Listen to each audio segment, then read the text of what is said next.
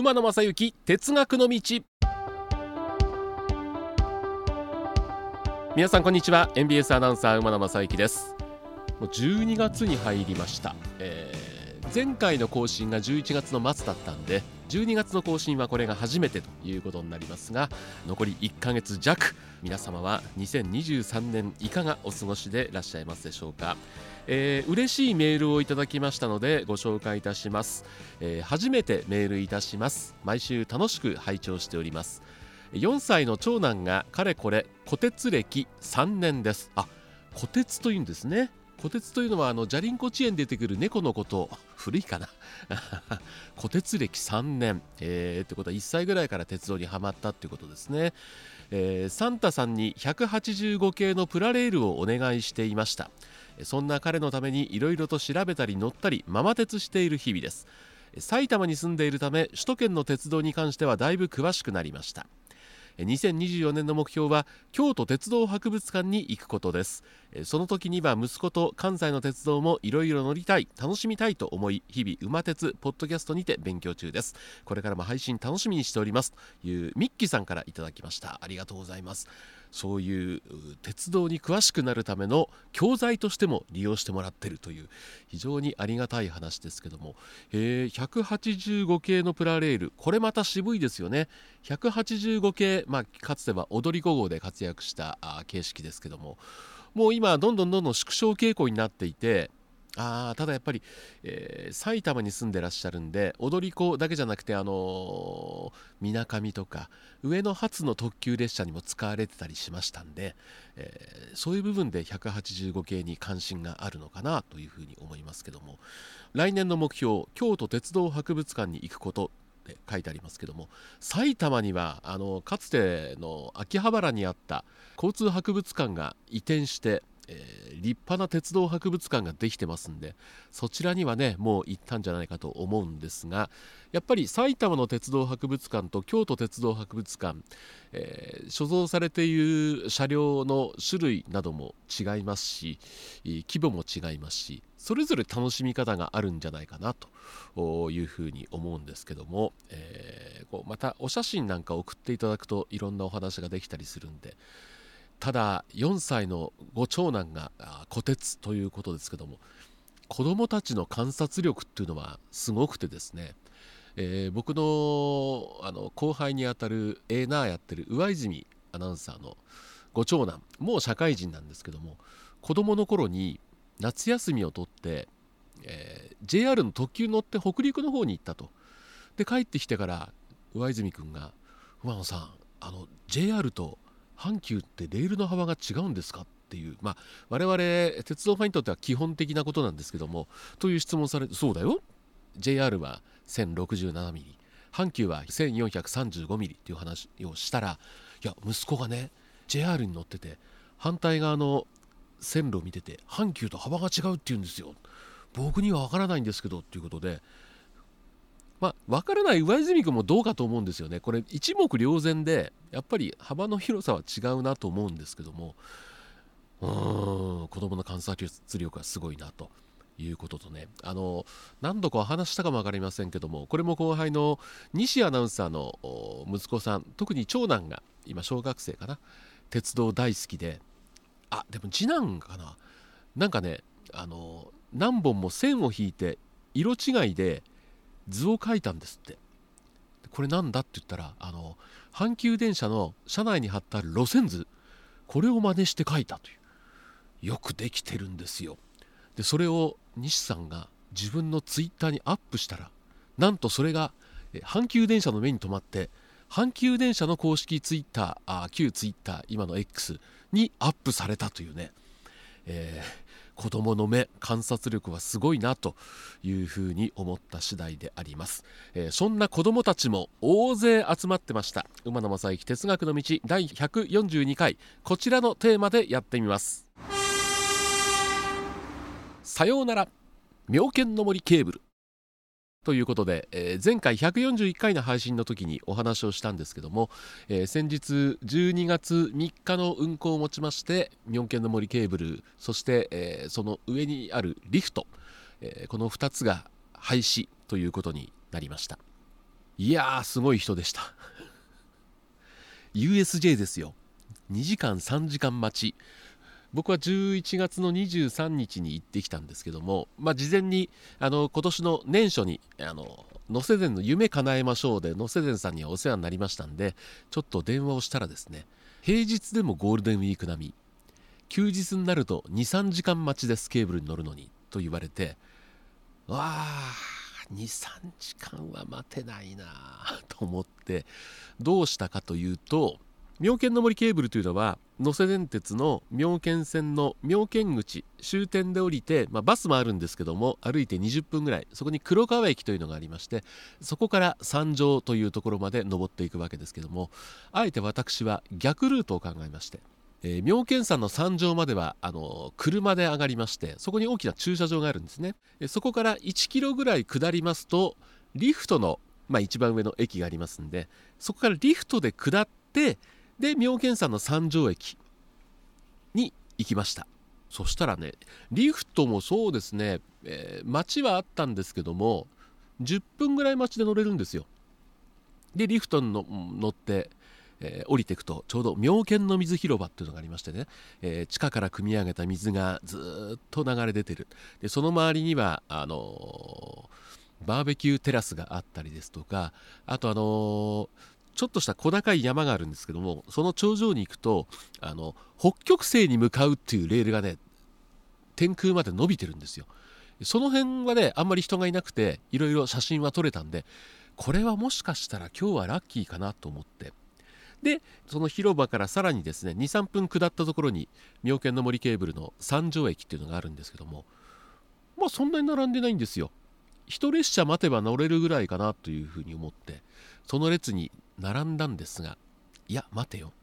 これまだ午前中だし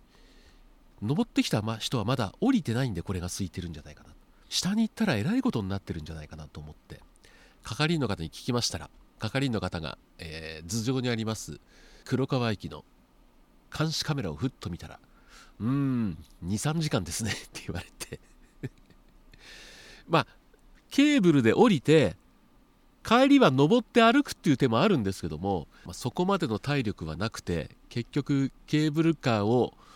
見るだけで乗らずに帰ってくるというまあ、鉄道ファンの端くれにもなれないというぐらいのちょっと根性のなさだったんですけどでもまあ最後の姿は見てきました。あの63年の歴史に幕を下ろすということでもともとその廃止の経緯とかこういう形で国土交通省近畿運輸局に申請をして廃止が認められましたという文書が貼ってあったんですけども、えもし当初ね廃止予定最初はね6月だったんですよね。ただえ、その6月の日と決定しました。ただ国土交通省からの話として廃止時期を早めても近隣への、まあ、ですが観光鉄道なんで近隣への影響はないものと認められるので廃止時期を早めることも OK だみたいなことが書いてあってで結局半年早めて、えー、12月3日ということになったわけですけども。そうなんです僕も頂上までは車で行ったんで、えー、例えば妙見山まあそこはあの日蓮宗の西のね、えー、拠点みたいな妙見山あるんですけども、そこに行くだけの目的だったらもう車で行けちゃう。で車で行けるんで実は休日だけ阪急の池田駅からね阪急バスも妙見山上まで走ってたんですがこれも数年前に廃止になってて。でそれは場所を移動してですね妙見山頂のすぐそばにバス停だけ移動してあってそんな写真も撮ってきたんですけども。ということでまずバスが廃止になった。で、えー、やっぱり利用客が少ないということでケーブルカーも廃止それも時期を早めるということになったんですけどもあのー、今度馬鉄の X にもアップをさせてもらいますが車体を見るとですね結構いろんな装飾がしてあってそんな古さは感じられないんですけども開業当初から走っていた昭和35年1960年ですから63年走り続けたケーブルカーの車体には外観は見えなかった。ですけどもやっぱりいろんなところにその古さとかいうのがありましたね。で、えー、三条駅にはですねいろんな記念グッズが売ってまして入場券ではないんですけども記念の貢献っていう硬い切符これは売ってましたんで、えー、これは買ってきました。やっぱりね欲しいですよ。あとキーホルダーとかいろんなものが売ってましたけども。うーん。まあ最終日はあ本当に大勢のお客さんが詰めかけて最後の運行通常ダイヤと5時だったのが1時間遅くて6時まで、え、運行したということも聞いております。大勢の人があのね年配の人が多かったですね。うん。で次は家族連れ。それから僕ぐらいの年代ということで僕ぐらいの年代になると、えー、若い頃に子供たちを連れてあの妙見山に登ったあのリフトもですね今の時期は両サイドにもみじがすごく綺麗なんですね。で有名なのは6月になるとアジサイがすごく綺麗で足元リフトから足だらーんと垂れ下げているともうその色とりどりのアジサイの花びらが足に当たるんじゃないかっていうぐらいアジサイがあって綺麗だったりとか。でも来年もリフトは走ってなくてもあそこにアジサイは咲くんでしょうね。うん。それ考えるとなんか寂しいなと思いながらリフトの10分間を満喫したんですけども、まあ、残念ながらケーブルカーには乗ることができなかったんですけども。あのいろいろ調べるとですねこの阪神になった妙見の森ケーブルっていうのは期間が 1435mm ですからこれ能勢電鉄と同じなんですけども全国に結構ケーブルカーってあるんですけども 1435mm ってケーブルカー少なくてもうあと1箇所しか残ってないということでそういう部分でのうーん珍しさっていうのはあったんですよね。でもともとあの能勢電鉄というのはその妙見山への参拝の人を輸送するためにできた鉄道であのですから途中に一の鳥居っていう駅があるんですけどもここはあの妙見山の一の鳥居1個目の鳥居があったんで一の鳥居っていうのができた。でまあそこからは歩いていった。ですけどもそれ以降どんどん伸びていって妙見口までできて戦前にケーブルカーができてもともとはケーブルカーも下部線上部線つって2つのケーブルカーを乗り継いで頂上まで行ったんですけども戦時中に戦況の悪化で鉄材の供給ということで一旦ケーブルは廃止になってで昭和35年に復活した時に、えー、下のケーブルカーはそのままケーブルカーで復活。上はリフトで復活という形になって、えー、今回廃止になったんですけどもいわゆる都市圏に近いケーブルカーって一応鉄道の範疇ですから工作鉄道というんですけども都市部に近いところの廃止っていうのはなかなかなくてですね、えー、いや本当みんなびっくりしたんじゃないかなと思うんですけども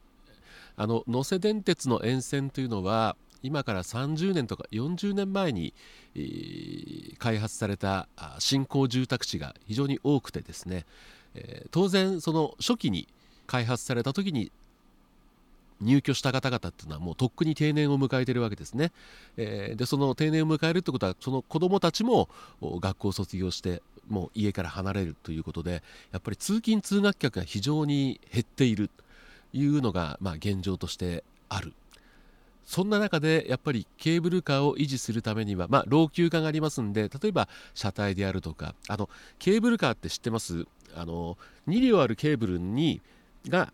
ケーブルで両方つながれててで3重にある機械室で巻き上げ機っていうので鶴瓶と一緒ですよね井戸のねいう形なんですけどもその巻き上げ機っていうのも開業当初から使われているものなんで相当年月が経ってるんで、えー、その保守点検あるいは更新にも相当なお金がかかる。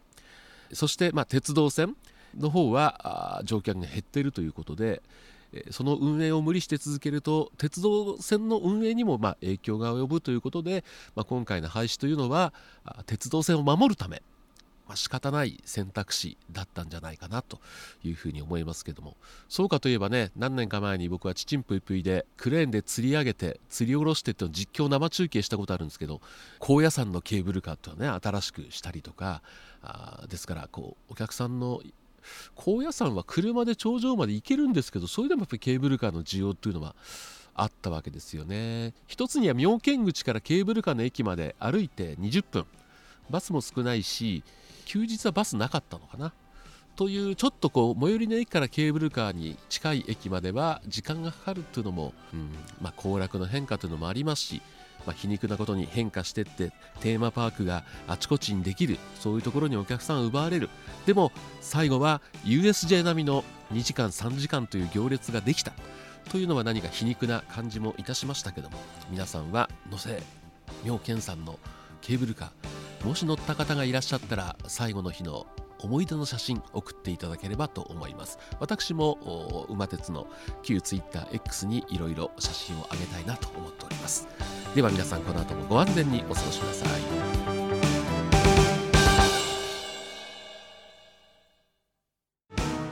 この番組「馬鉄馬野正幸哲学の道」はお聞きの皆さんからのご意見ご要望などを随時お待ちしております。宛先です。お手紙の場合は郵便番号530-8304 MBS ラジオ馬野正幸哲学の道。郵便番号530-8304 MBS ラジオ馬野正幸哲学の道。旧ツイッター X の場合はアットマーク馬鉄 1179MBS アットマーク UMATETU1179MBS そしてメールの方メールアドレスは馬鉄アットマーク MBS1179.com UMATETU アットマーク MBS1179.com で皆さんからのご意見ご要望もしかしたらご指摘お叱りもあるのかななんて思いながらお待ちしております。皆様本日は馬鉄にご乗車いただきまして誠にありがとうございます。次は終点茶屋町茶屋町でございます。ドアン様もお忘れ物なきようにご準備お願いいたします。馬鉄またのご乗車お待ちしております。